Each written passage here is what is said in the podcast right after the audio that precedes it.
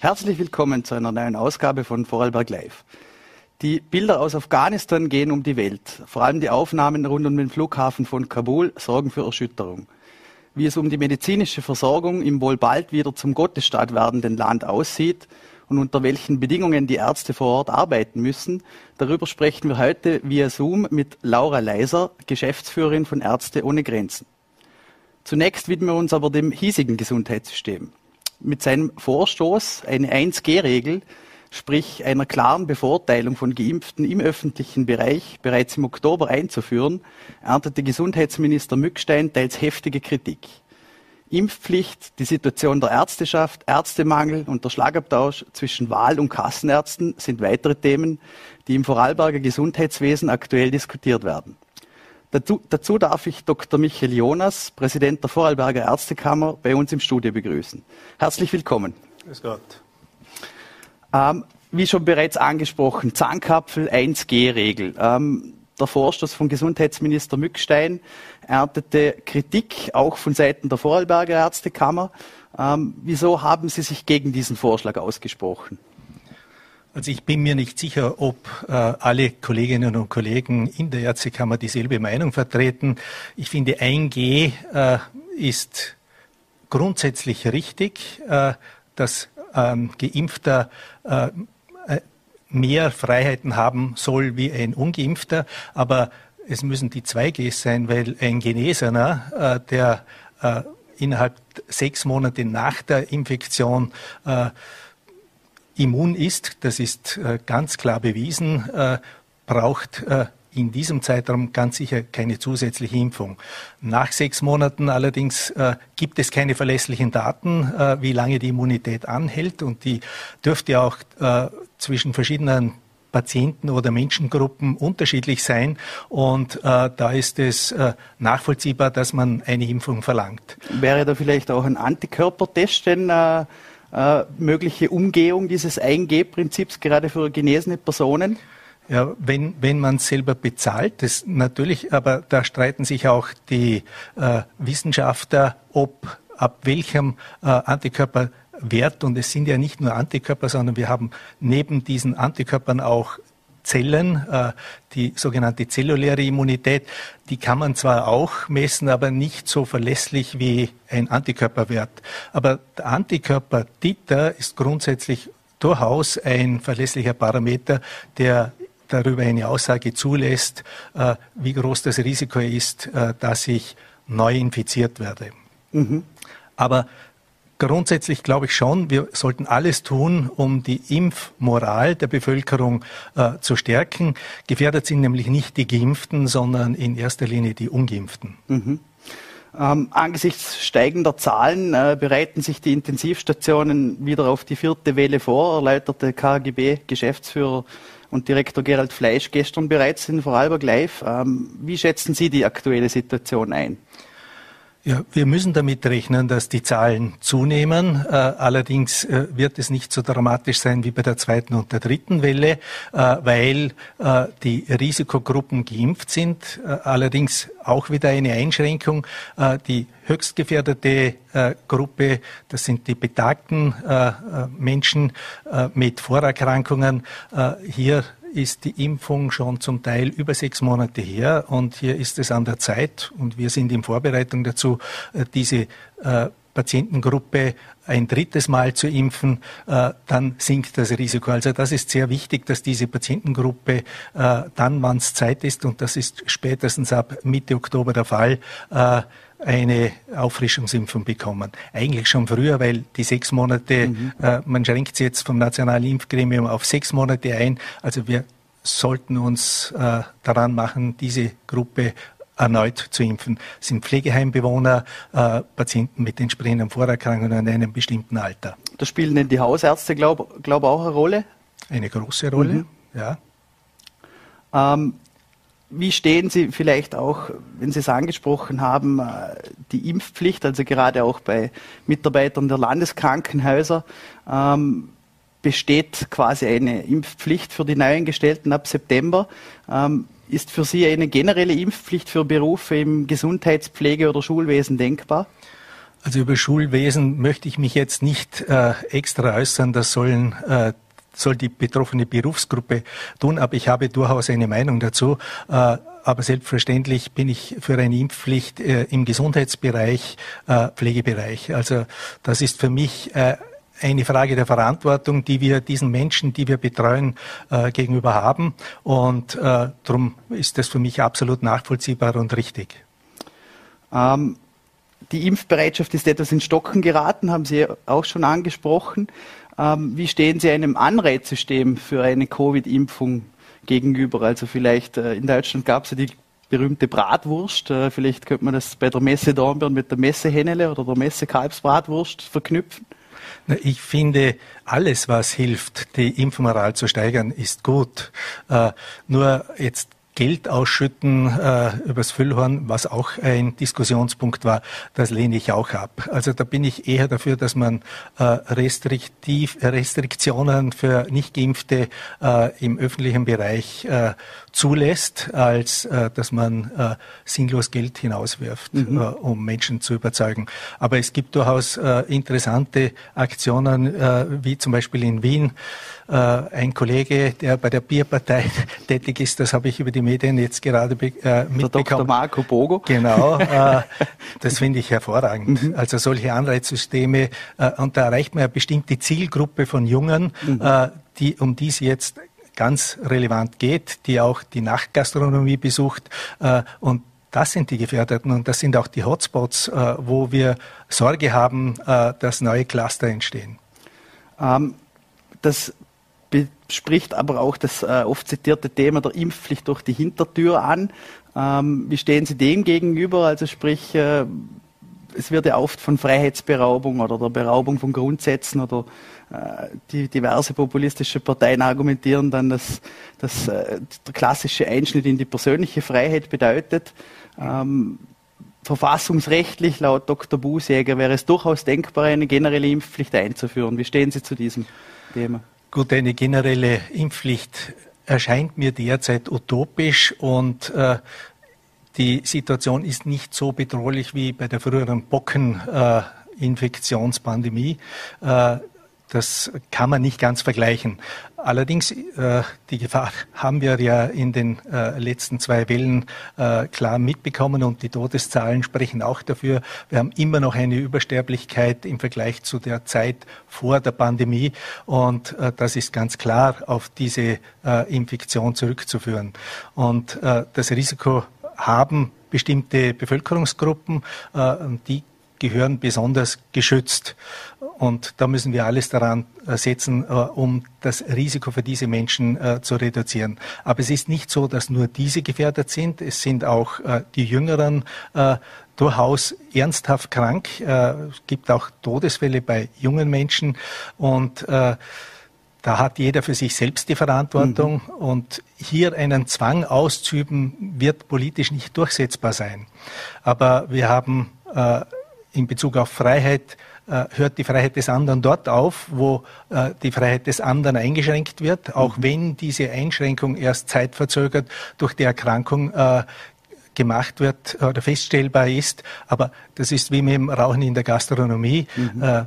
Also wir Ärzte haben da eine klare Haltung dazu, auch wenn das politisch von bestimmten Parteien, die Sie vorhin schon angesprochen haben, äh, abgelehnt äh, wurde. Äh, ich denke, wir haben die Verantwortung als Gesundheitsberater und äh, Vertreter der Gesundheitsberufe klare Aussagen zu treffen, was für die Bevölkerung gut ist und was nicht. Und ich auch wenn der Gesundheitsminister rauchend erwischt wurde gerade. Ja gut, ich meine, das ist seine persönliche Entscheidung, solange er nicht äh, quasi andere damit mhm. gefährdet äh, mit seiner Raucherei, äh, mhm. eben Nichtraucher äh, oder diese quasi zwingt zum Passivrauchen, äh, ist es seine persönliche Angelegenheit.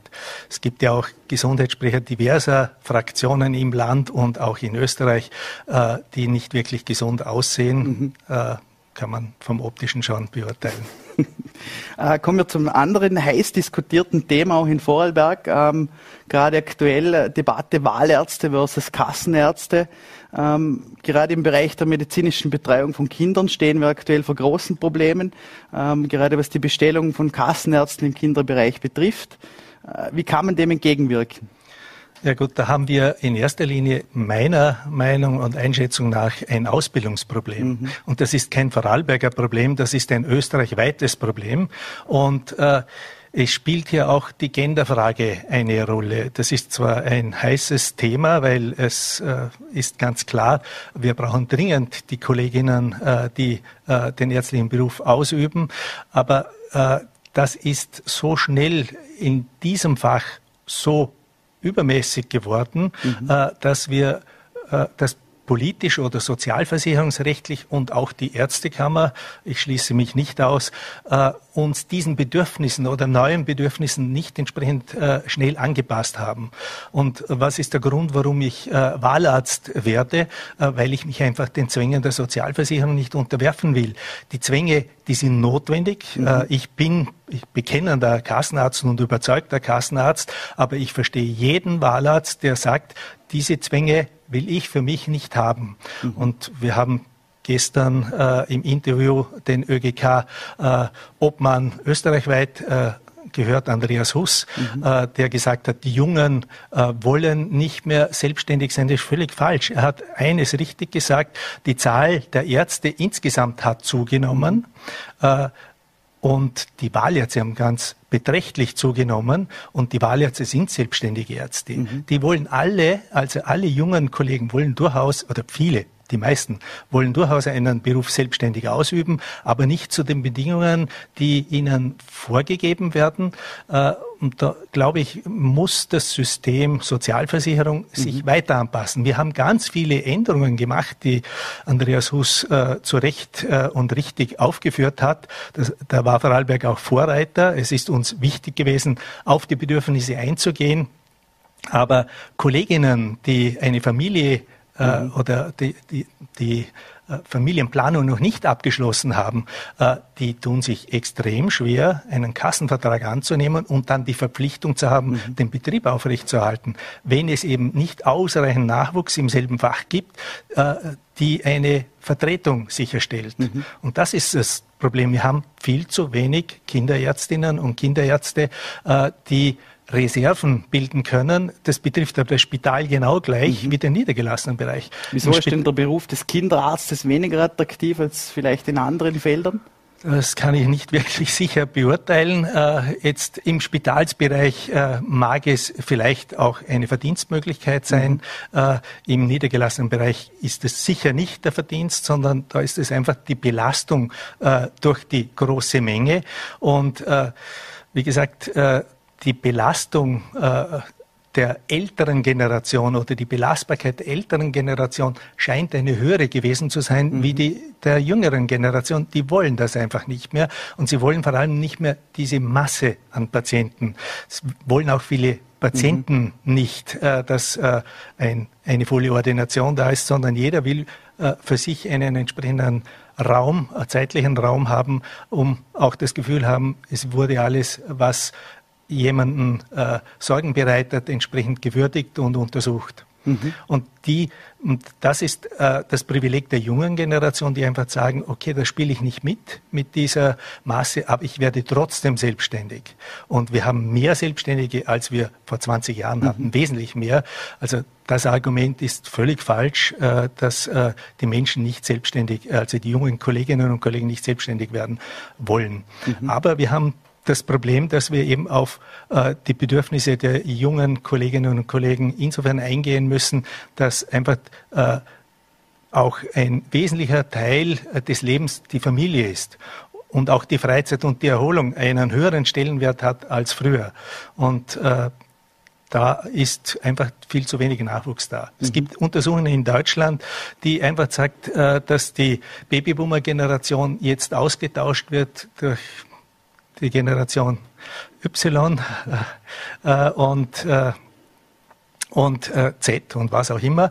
Äh, und ein Babyboomer-Arzt muss 2,7 äh, Ärztinnen und Ärzte der Gegenwart durch, durch diese Zahl ersetzt werden. Mhm. Also und darauf hat sich noch niemand eingestellt. Also man kann nicht jetzt die Universitäten äh, so viel äh, Studenten zulassen, äh, wie jetzt in Pension, also wie Kolleginnen und Kollegen in Pension gehen, das muss höher sein. Das mhm. muss deutlich höher sein. Also es fängt bei der Universität an und äh, spielt sich dann bei der Ausbildung äh, weiter und äh, da müssen eben die Rahmenbedingungen entsprechend so angepasst werden, dass die Kolleginnen gerne ihren Beruf ausüben und äh, dann wird es auch von Erfolg gekrönt sein. Mhm. Also sprich, es sei diesen jungen Ärzten gegönnt, wenn sie sich für den Wahlarzt entscheiden, auch nachvollziehbar. Kritiker sagen aber zum Beispiel, dass sie so auch eine, eine Art Rosinenpicken ist, das Wahlarzttum. Ähm, bedarf es vielleicht hier auch Änderungen im, im Kassensystem, um äh, attraktivere Anreize zu schaffen für die äh, Kassenärzte? Ja, das mit dem Rosinenpicken ist ein Killerargument. Äh, das stimmt grundsätzlich nicht. Also es wird vereinzelt äh, Kolleginnen und Kollegen geben, die sich äh, wirklich Rosinen herausholen, aber das ist ganz sicher nicht bei den Wahlärzten, bei der Masse der Wahlärzte äh, der Fall. Äh, wir wissen auch, dass gerade während äh, der Lockdown-Phasen Wahlärzte genötigt waren, äh, mehr zu arbeiten, weil einfach die Leute weggeblieben sind und äh, sie wesentlich äh, eine höhere Abhängigkeit äh, im Bezug auf ihre Wirtschaftlichkeit von dem Patienten hatten als ein Kassenarzt. Also die haben den Betrieb weiterhin aufrechterhalten. Und sie haben ganz massiv mitgeholfen bei der mhm. Impfaktion auch Kassenärzte, also da hat die gesamte Ärzteschaft zusammengehalten, Spitalsärzte, mhm. niedergelassene Ärzte, egal ob Kassen- oder äh, Wahlärzte. Das ist zu einfach. Also man darf sich nicht einfach machen. Man muss einfach analysieren. Und es gibt bestimmte Fächer, wo wir äh, klar mehr Nachwuchsprobleme haben. Äh, und das ist Augenheilkunde, äh, das äh, ist die Kinderheilkunde, das ist die Psychiatrie. Äh, und da spielt eben auch äh, die Geschlechterverteilung eine, mhm. relevante Rolle, wobei es auch bei jungen Ärzten so ist, dass sie nicht mehr diese Zeit aufwenden wollen, wie es eben die Babyboomer-Generation gemacht hat. Mhm. Was wären denn so ähm, angestrebte Veränderungen des Kassensystems, um das Ganze attraktiver zu machen? Ja, viele Dinge haben wir schon gemacht, mhm. also Jobsharing-Modelle, äh, aber ganz relevant ist, wir müssen äh, für junge Kolleginnen und Kollegen äh, die Möglichkeit schaffen, quasi äh, eine Eingangsphase durchaus im Sinne eines Anstellungsverhältnisses bei einem Arzt äh, schaffen. Das hat sehr, sehr lange gedauert, aber das haben wir jetzt seit zwei Jahren in Vorarlberg etabliert und auch österreichweit ist gesetzlich notwendig, also war eine Gesetzesänderung notwendig im mhm. äh, Allgemeinen Sozialversicherungsgesetz. Äh, das hat Jahrzehnte gebraucht, bis wir das durchgesetzt haben. Äh, das hat sich aber noch nicht entsprechend in der Niederlassung bemerkbar gemacht außer in einzelnen Modellen. Und das Modell äh, der, des Kinderärztlichen Zentrums in Dornbirn, mhm. von betrieben primär von Dr. Harald Geiger, äh, das zeigt, äh, dass das zukunftsfähige Modelle sind. Aber das wird, nützt glaube ich, auch diskutiert, das Ganze nach Völker auszuweiten. Ja, nur Sie brauchen die Kolleginnen und Kollegen, mhm. die Sie haben. Ich bin gespannt, ob das wirklich realisierbar ist, weil ich wüsste niemand, der das dort in die Hand nimmt. Mhm. Weil Sie brauchen quasi einen äh, der das Ganze initiiert und mitträgt aus der erfahrenen Generation. Das war ja unser Argument dafür, dass man Anstellungen von Ärzten bei Ärzten früher durchsetzt, äh, damit man eben junge Kollegen einführen kann äh, in den niedergelassenen kassenärztlichen Bereich. Wäre das vor fünf, zehn Jahren möglich gewesen, bin ich davon überzeugt, hätten wir das Problem Durchaus immer noch, weil zu wenig ausgebildet wird, aber nicht in diesem Ausmaß. Mhm. Vielleicht kommen wir nochmal zurück zum Thema Corona. Wir befinden uns immer noch mitten im Kampf äh, gegen diese Pandemie. Ähm, welche Auswirkungen hatte das Virus denn auf, auf Ihren Beruf und gibt es da schon, wie lautet das erste Zwischenfazit von Seiten der Ärztekammer? Na gut, auf unseren Beruf hat es eine massive Auswirkung gehabt, äh, sowohl im niedergelassenen als auch im Spitalsbereich, wobei hier nicht alle Fächer gleich betroffen waren. Mhm. Natürlich waren primär die hausärztlichen äh, Ordinationen massiv belastet, aber auch alle anderen, äh, vor allem wenn es äh, sehr komplex geworden ist und ganz besonders die Spitalsabteilungen. Und das hat natürlich auch organisatorisch extreme Aufwände äh, bedurft und äh, auch Änderungen der Organisationsstruktur. Und es war zwar beim ersten Lockdown so, dass wir scheinbar weniger zu tun hatten, äh, aber wir hatten extrem viel im Hintergrund zu tun und wir hatten neue Modelle äh, geschaffen, im Vorarlberg zum Beispiel die Infektionsordination mhm. oder äh, dann im Impfwesen, das hat die Vorarlberg Ärztekammer relevant mitgestaltet durch die Organisation der Ärzte und auch des sogenannten Aufziehpersonals, mhm. Pflegekräfte oder Ordinationsassistentinnen, die hier diese Arbeit übernommen haben. Und ich denke, wir haben durchaus gute Dinge hier gemacht und wir waren auch bereit, also das sind völlig neue Dinge, dass wir uns Firmen zur Verfügung gestellt haben äh, im Sinne der Aufklärung der Mitarbeiter, mhm. weil die Impfskepsis am Anfang extrem groß war. Da wollte sich niemand mit einem mRNA-Impfstoff äh, impfen lassen wegen diverser Vor äh, Urteile, mhm. äh, die sich alle nicht bewahrheitet haben und äh, wo es in der Zwischenzeit äh, millionenfache Gegenbeweise gibt. Und äh, das ist eine hervorragende Impfung und äh, gut verträglich mhm. für den Großteil der Menschen angesprochen auf die Impfskepsis. Äh, in Deutschland sorgt gerade ein Impfskandal für Schlagzeilen, als eine Krankenschwester, ich glaube, mindestens 8000 Menschen mit Kochsalzlösung anstatt einer Impfung geimpft hat. Anscheinend, man geht auch von einer politischen Motivation aus, also sprich, dass sie Corona-Skeptikerin war. Ähm, wie haben Sie die Situation hier in Vorarlberg erlebt? Also äh, vielleicht wie kritisch sind oder waren heimische Ärzte gegenüber dem Virus eingestellt oder auch der Impfung? Das waren einzelne äh, Kolleginnen und Kollegen, sind überhaupt der ganzen Pandemie gegenüber äh, kritisch äh, gewesen. Äh, allerdings die Realität, die wir alle erlebt haben, hat, glaube ich, auch den letzten Impfskeptiker in der Kollegenschaft in der Regel überzeugt. Mhm. Es gibt ganz wenige Ausnahmen. Welche Und Konsequenzen würden denn solchen Ärzten drohen, wenn sie jetzt mutwillig, ich sage jetzt mal, die äh, Gesundheit der Menschen aufs Spiel setzen? Das kann bis zum Berufsverbot gehen. Mhm. Aber wir haben ja ein laufendes Verfahren, mhm. äh, deren Ausgang offen ist und äh, da bin ich sehr gespannt, wie es dann weitergeht. Mhm. Ähm, vielleicht abschließend, wie gehen Sie persönlich mit Menschen um, die das Virus verharmlosen oder leugnen? Oder wie zum Beispiel äh, gestern die Bilder von diesen, äh, von diesen militanten Impfgegnern, äh, die das Hohenemser Impfzentrum äh, attackiert haben. Äh, was verursachen solche Bilder bei Ihnen? Ja gut, da hört sich der Spaß auf. Also das ist, also mich wird äh, so eine Haltung niemals mundtot machen. Das soll ja dazu führen, dass man quasi nicht mehr die Wahrheit sagen darf, äh, die medizinische Wahrheit, mhm. äh, äh auch wenn darüber viel diskutiert werden kann, bis etwas wahr ist. Äh, äh, aber Impfskeptiker kann man überzeugen, wenn man wirklich auf jedes einzelne Argument eingeht und ihnen Zeit lässt.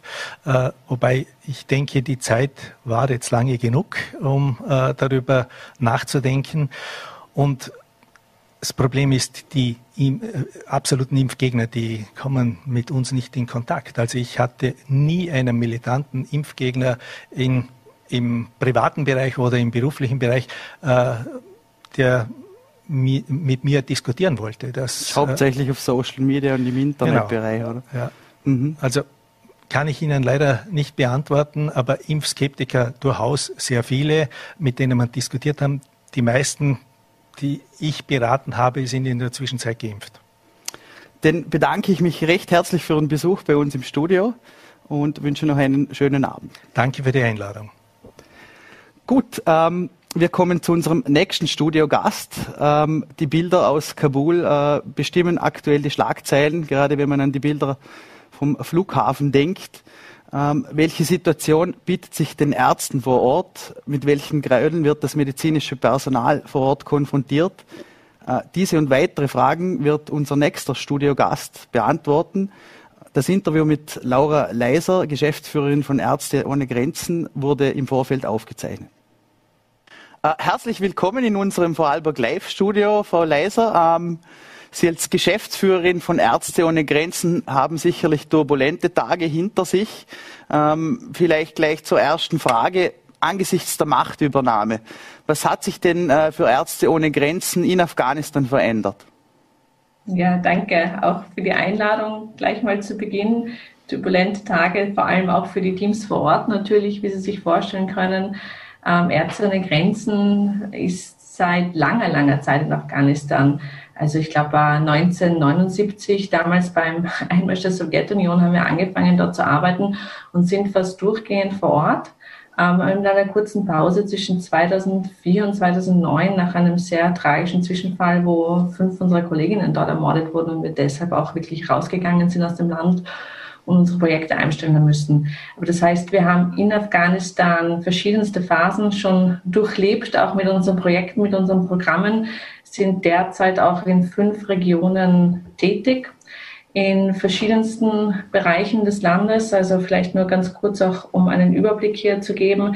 Einerseits auch im Norden in Kunduz, wo wir früher eine große Klinik hatten, die 2015 bombardiert wurde leider und 42 Menschen dabei auch ums Leben gekommen ist. Hier haben wir seit 2018 den Wiederaufbau einer Klinik vorangetrieben und haben den auch, und das sind schöne Neuigkeiten, diese Woche auch eröffnen können und erste Patienten da auch hinüberweisen können. Dann sind wir im Osten des Landes tätig in, in Kost, wo wir vor allem eine Geburtenklinik leiten und auch andere Kliniken von den Gesundheitsbehörden unterstützen und um ein bisschen ein Gefühl dafür zu kriegen, was wir da machen. Also allein im Juli haben wir in unserem Spital über 2450 Geburten dort ähm, unterstützt und in den acht weiteren Kliniken 871 äh, auch Geburten, also sichere Geburten begleitet da. Ja. Dann sind wir auch in Kandahar, da haben wir ein Projekt gemeinsam wieder mit den Gesundheitsbehörden zur Bekämpfung von medikamentenresistenter Tuberkulose und unterstützen auch Populationen, die flüchten haben müssen.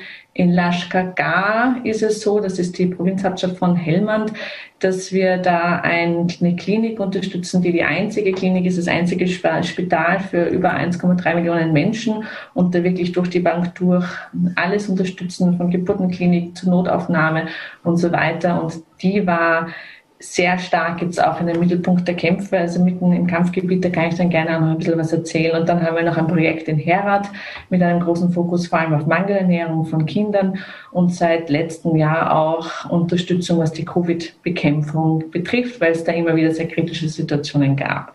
Das heißt, ja, wie gesagt, große Präsenz vor Ort. Wir haben auch eine Koordination in Kabul über lange, lange Zeit hinweg und wie das in, ja, sage ich mal, Konfliktsituationen und Regionen auch der, immer der Fall ist, auch ähm, immer in Verhandlungen mit allen Parteien. Und zurzeit können wir weiterhin gut arbeiten und unsere Arbeit leisten. Mhm. Ähm, hat sich jetzt nach der Machtübernahme insbesondere durch die Taliban da was verändert? Stehen Sie in Kontakt mit den Taliban, beziehungsweise ähm, haben Sie vielleicht auch Angst, dass Ihre Organisation da ins Visier rückt von den Taliban? Also wie gesagt, wir sind ja eben schon sehr lange in Afghanistan. Mhm. Es gab ja auch schon andere Phasen, wo die Taliban hier an der Macht waren. Und wir sind eine unabhängige, neutrale ähm, und unparteiische Organisation und darauf achten wir auch wirklich unglaublich und sind ja auch in über 80 Ländern der Welt tätig. Und in ganz vielen von den Ländern und den Bereichen, wo wir arbeiten, das sind Krisen- und Konfliktsituationen. Und die einzige Möglichkeit, wie wir da eigentlich Zugang zu den Menschen bekommen, die unsere Hilfe brauchen, ist, wenn wir wirklich mit allen Konfliktparteien in Verhandlungen treten und so den Zugang verhandeln, aber auch unsere Sicherheit verhandeln.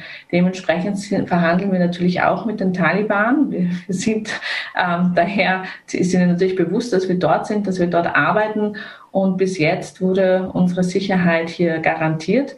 Was wir sehr stark gespürt haben, wie gesagt, also in manchen der Projekte mehr als in anderen, war es wirklich, dass unsere Spitäler teilweise komplett im Kampfgebiet an der Front waren. Zum Beispiel unser Spital in, in Lashkar war jetzt wochenlang mit, mitten der Kämpfe. Das heißt, unsere Teams waren da teilweise auch quasi eingesperrt, weil es zu gefährlich war, rauszugehen und haben inmitten von einer ständigen Salve von Gewehrschüssen, Bombenexplosionen, Helikopterflügen, Fluggeräuschen und so weiter auch wirklich arbeiten müssen. Ja, also das ist was, was wir ganz stark gespürt haben und gleichzeitig haben wir aber auch gespürt, dass viele der Menschen, die sonst zu uns kommen, leider nicht zu uns kommen können, weil es plötzlich zu gefährlich wird, in die Spitäler zu gehen und auch medizinische Versorgung zu bekommen, was natürlich ganz tragische Auswirkungen teilweise haben, zum Beispiel bei Geburten, die nicht ganz so glatt laufen, wie es sonst laufen sollte. Mhm. Ähm, Sie haben es eh schon angesprochen, äh, zum Teil operieren Ihre Ärzte ohne Grenzen mitten in den Kampfgebieten. Ähm, vor welchen Herausforderungen stellt das äh, die Mitarbeiter und Ihnen Ihrer Organisation? Äh, wie, wie schwer ist da der psychische Druck dann auch? Ja, unglaublich schwer. Also, wie Sie sich vorstellen können, Viele unserer Kolleginnen und Kollegen vor Ort gehen wirklich bis an ihre Grenzen hier und sind auch gegangen in den letzten Wochen. Ähm, je nachdem, eben wo unsere Projekte sind, habe ich schon gerade erzählt, konnten manche unserer Kolleginnen und Kollegen ja gar nicht mehr aus dem Spital raus, weil es so gefährlich war. Das ist vor allem auch wirklich belastend für unsere nationalen Kolleginnen und Kollegen, also die, die afghanischen Kolleginnen und Kollegen, mit denen wir hier arbeiten, weil die ja auch wirklich direkt betroffen sind, oft ihre Familie haben, die davon betroffen ist, Freunde und eine unglaubliche Ungewissheit da steht. Das heißt, es ist ein irrsinnig psychischer Druck. Gleichzeitig haben wir einen riesen Anstieg an Kriegsverletzungen gesehen.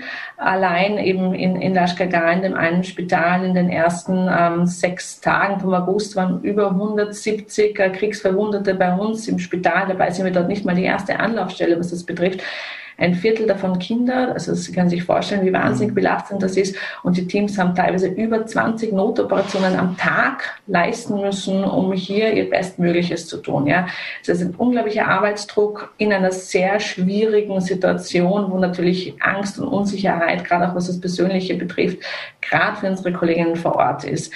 Und das andere, was auch wirklich bedrückend ist, dieses Wissen und, und Merken und Sehen, dass viele Patientinnen, die dringend auch zum Beispiel chronisch Kranke oder eben Schwangere, habe ich vorerwähnt, aber auch Kinder, die von uns unterstützt werden, ähm, therapeutische Nahrung erhalten wegen starker Mangelernährung plötzlich, diese Unterstützung nicht mehr bekommen können. Menschen, auch Kinder, die wegen den Kämpfen, wegen der Unsicherheit gar nicht zu uns kommen ins Spital oder zu spät und wir dann auch wirklich nicht mehr helfen können. Also die psychische Belastung ist enorm. Mhm vielleicht angesprochen auf fehlende Unterstützung. Ähm, die Bilder vom Flughafen äh, in Kabul gehen gerade um die Welt. Ähm, vielleicht, wie, wie steht es denn um die, die Versorgung von medizinischen Hilfsgütern? Es ist ja momentan gar nicht leicht, ins Land rein bzw. rauszukommen. Ja, natürlich. Das ist in solchen Situationen immer eine Riesenherausforderung. Ärzte ohne Grenzen ist ja eine sehr große Organisation, die, wie ich schon vorher erwähnt habe, in sehr vielen herausfordernden Situationen auch arbeiten muss. Das heißt, logistisch sind wir prinzipiell sehr gut vorbereitet. Es ist auch immer so, dass wir in allen unseren Projekten wirklich Vorräte auf Lager haben, um unsere medizinischen Aktivitäten für mehrere Wochen fortsetzen zu können. So auch in Afghanistan. Wir haben außerdem das unglaubliche Glück gehabt. Und ich meine, das war natürlich schon auch geplant, aber da kam auch wirklich jetzt nochmal Glück dazu, dass wir gerade noch am 14. August eine ganze Frachtlieferung mit über 80 metrischen Tonnen nach Kabul reinbekommen haben mit eben medizinischen Gütern. Also das haben wir quasi geschafft, gerade noch bevor der Flughafen auch wirklich gesperrt wurde für zivile äh, Luftfahrt das ist bereits in unserem Lager jetzt da in Afghanistan und jetzt ist auch die Herausforderung, das in unsere Projekte dann meistens über den Landweg zu bekommen. Da sind wir gerade am, am Verhandeln und schauen, wie das möglich wird. Natürlich sollte sich die Schließung des Flughafens fortsetzen und auch der anderen Grenzen des Landes wird das längerfristig ein Riesenthema werden. Es sind natürlich auch Fragen, die hier auftauchen, wie was bedeutet dies jetzt administrativ? Wird die Bürokratie funktionieren? Bekommen wir überhaupt die Importfreigaben? Die Banken sind zurzeit größtenteils geschlossen. Das heißt, es ist irrsinnig schwer, hier auch ein Geld zu bekommen, um auch Gehälter zu zahlen und so weiter und so fort. Oder auch eine große Frage, eben wie Sie vorher gesagt haben, Visa, wie bekommen wir in Zukunft Visa für unsere humanitären Helfer und Helferinnen, die wir aus dem Ausland hier auch einfliegen. Das sind natürlich jetzt alles große Fragezeichen, die wir in den nächsten Wochen sehr ja, genau beobachten werden und schauen, wie das hier sich weiterentwickelt. Aber zurzeit sind wir Gott sei Dank so aufgestellt, dass wir jetzt wirklich noch mehrere Wochen gut arbeiten können. Mhm. Vielleicht noch einmal zurück zu der direkten Arbeit vor Ort. Sie haben angesprochen, Kriegsverletzungen stehen an der Tagesordnung. Äh, nun kennt man die Taliban bereits von früher und vor allem ihre Schreckensherrschaft, ähm, bekannt auch für Gräueltaten. Ähm, die Berichte häufen sich auch hier, ob, obgleich die Taliban sagen, dass sie jetzt einen gemäßigteren äh, Führungsstil haben. Ähm, können Sie bestätigen oder Ihre Mitarbeiter und Ihnen, dass das Schreckliches auf den Straßen passiert? Also zurzeit haben mich keine derartigen Berichte noch von unseren Teams vor Ort erreicht. Aber oft ist es eben so, wie ich vorher gesagt habe, dass aufgrund der Kämpfe und der unsicheren Lage viele gar nicht das, es zu uns schaffen oder zu uns schaffen und ähm, dann andere Verletzungen auf dem Weg zu uns überhaupt mitbringen. Also wir hatten zum Beispiel Fälle, wo Menschen wegen einer schweren Durchfallerkrankung zu uns gekommen sind, eh schon sehr knapp und zu spät und am Weg dann zum Beispiel angeschossen wurden und dann auch noch notoperiert werden mussten. Also das sind Dinge, die wir leider oft sehen. Ähm, andere Zeugenschaften haben wir jetzt noch nicht bekommen. Mhm. Ähm, was auch äh, in den Mittelpunkt rückt. Gerade Mädchen und Frauen äh, haben kein leichtes Los unter den Taliban. Ähm, spiegelt sich diese Einschätzung in den Berichten Ihrer Organisation auch schon wieder, dass sich da was verändert? Also als humanitäre medizinische Nothilfeorganisation ist das natürlich nicht ein, ein Hauptbereich, den wir uns hier anschauen.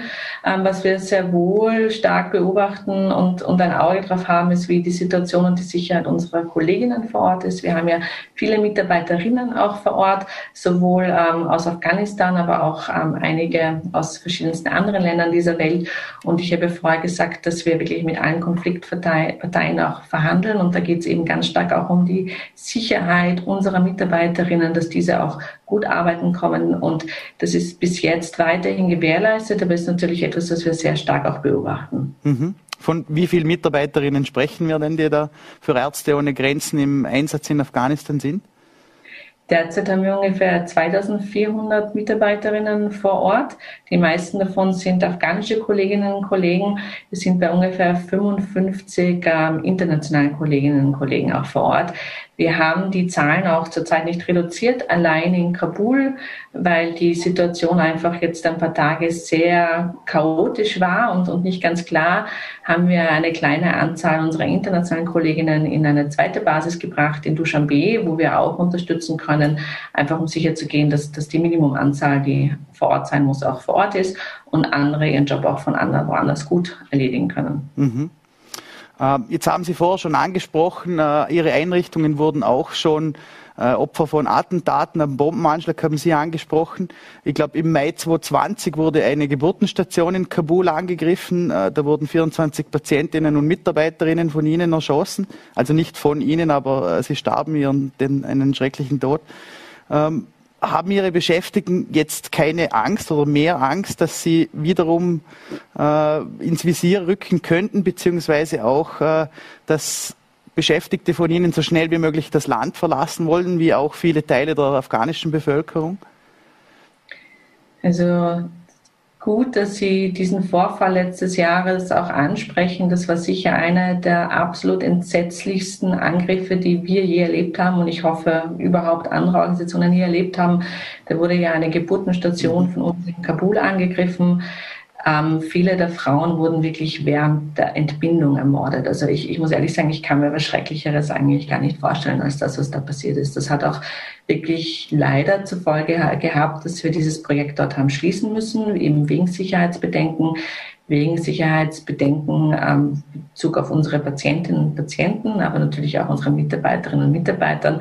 Und sowas hat immer eine unglaubliche Auswirkung auf die Bevölkerung vor Ort, nicht? Es war ein Projekt, wo im Jahr im Schnitt 16.000 Frauen gekommen sind, um ihre Kinder sicher zu gebären Und also diese 16.000 Geburten pro Jahr werden jetzt nicht mehr begleitet, nicht? Und ja, wenn man sich die Mutter- und Kindersterblichkeit in diesen Ländern ansieht, dann weiß man, was das bedeutet. Und das sind natürlich immer sehr schwierige und tragische Entscheidungen, die manchmal ganz klar sind, wenn es eben wirklich zu solchen Vorfällen kommt. In anderen Fällen ist es so, dass, ähm, wie gesagt, also die Sicherheit unserer Mitarbeiterinnen und Mitarbeiter und unserer Patientinnen und Patienten steht natürlich an absolut oberster Stelle. Es ist auch so, dass alle die internationalen Kolleginnen, die vor Ort entsandt werden, bevor sie entsandt werden, ganz genau gebrieft werden, auch was die Sicherheitslage vor Ort betrifft. Und jeder, der sich unwohl und unsicher fühlt, wird sofort unterstützt, da auch wieder zurückzureisen. Also das ist die eine Sache. Die andere ist natürlich auch unsere nationalen Kolleginnen und Kollegen. Wir haben jetzt schon einige Fälle gehabt, wo während der Kämpfe manche innerhalb des Landes auch geflohen sind. Wir unterstützen sie hier auch falls sie wieder zurückkommen wollen, äh, das zu tun und schauen, dass wir eben durch die Verhandlungen mit auch den Taliban und anderen Parteien hier möglichst eine sichere Basis weiterhin erhalten können. Und natürlich, und das ist wirklich sehr tragisch, ist es auch in dieser Eskalation des Konfliktes so, dass Spitäler, Kliniken bewusst oder unbewusst immer wieder zu Angriffszielen wären. In unserer Klinik in Lashkar war es während der Kämpfe so, dass eine Rakete direkt neben der Notaufnahme niedergegangen ist. In einer Klinik ganz in der Nähe von einer anderen Organisation ist am selben Tag auch eine Rakete niedergegangen. Wie durch ein Wunder wurden von beiden Raketen in dem Fall niemand verletzt. Aber es ist natürlich ein großes Thema und das ist etwas, wo wir auch international ganz stark einfordern von allen Parteien, weil das ist ja auch nicht das erste Mal, wir sehen es ja auch in anderen Ländern, in Syrien und, und anderen, dass auch Gesundheitseinrichtungen angegriffen werden und dass auch Patientinnen und Patienten eben, die dringend Gesundheitsversorgung brauchen, diese nicht mehr sich erreichen können. Also das ist ein ganz großes Thema für uns. Und wie gesagt, das beobachten wir natürlich immer genau und schauen, dass wir innerhalb von einem herausfordernden Kontext hier größtmögliche Sicherheit wahren können. Mhm vielleicht angesprochen auf die internationale Solidarität. Ähm, was können wir in Mitteleuropa tun und jeder einzelne von uns, äh, um den Menschen vor Ort zu helfen oder auch ihrer Organisation zu helfen? Ja, ich meine, wenn Sie mich jetzt so spontan fragen, fallen mir da vor allem drei Dinge ein. Erstens ist es natürlich wirklich Organisationen, die vor Ort sind und wirklich vor Ort noch tätig sind und das sind sehr wenige zu unterstützen.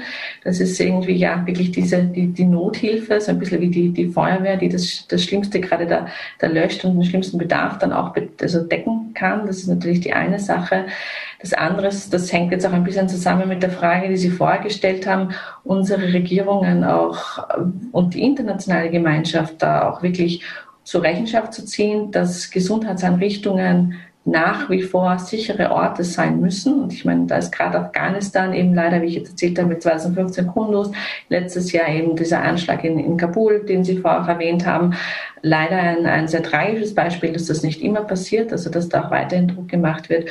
Und wenn Sie mich jetzt ganz persönlich fragen, und das hat natürlich jetzt nichts mit Ärzte der Grenzen als Organisation zu tun, aber ich als ähm, auch Europäerin denke, dass wir auch die unsere Regierungen, unsere Staaten hier bei der Pflicht packen sollten, die ganzen internationalen Konventionen zu Menschenrecht, zu Flüchtlingskonvention und so weiter, die unterschrieben wurden, jetzt auch wirklich umzusetzen und zu ihrem Wort und in dem Fall auch zu ihrer Unterschrift hier auch zu stehen.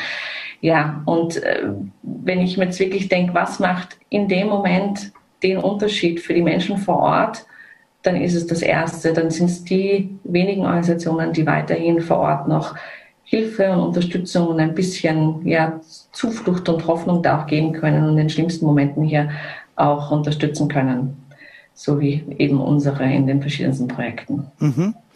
Dann äh, möchte ich mich ganz recht herzlich bedanken für das Gespräch. War sehr ein spannender Einblick und äh, ich wünsche Ihnen weiterhin viel Kraft und Erfolg und viel Glück bei dem Einsatz in Afghanistan. Vielen lieben Dank. Damit sind wir wieder am Ende unserer Sendung angelangt. Ähm, ich hoffe, es hat Ihnen genauso viel Spaß gemacht wie mir und ich darf Sie in einen schönen Feierabend verabschieden. Auf Wiedersehen.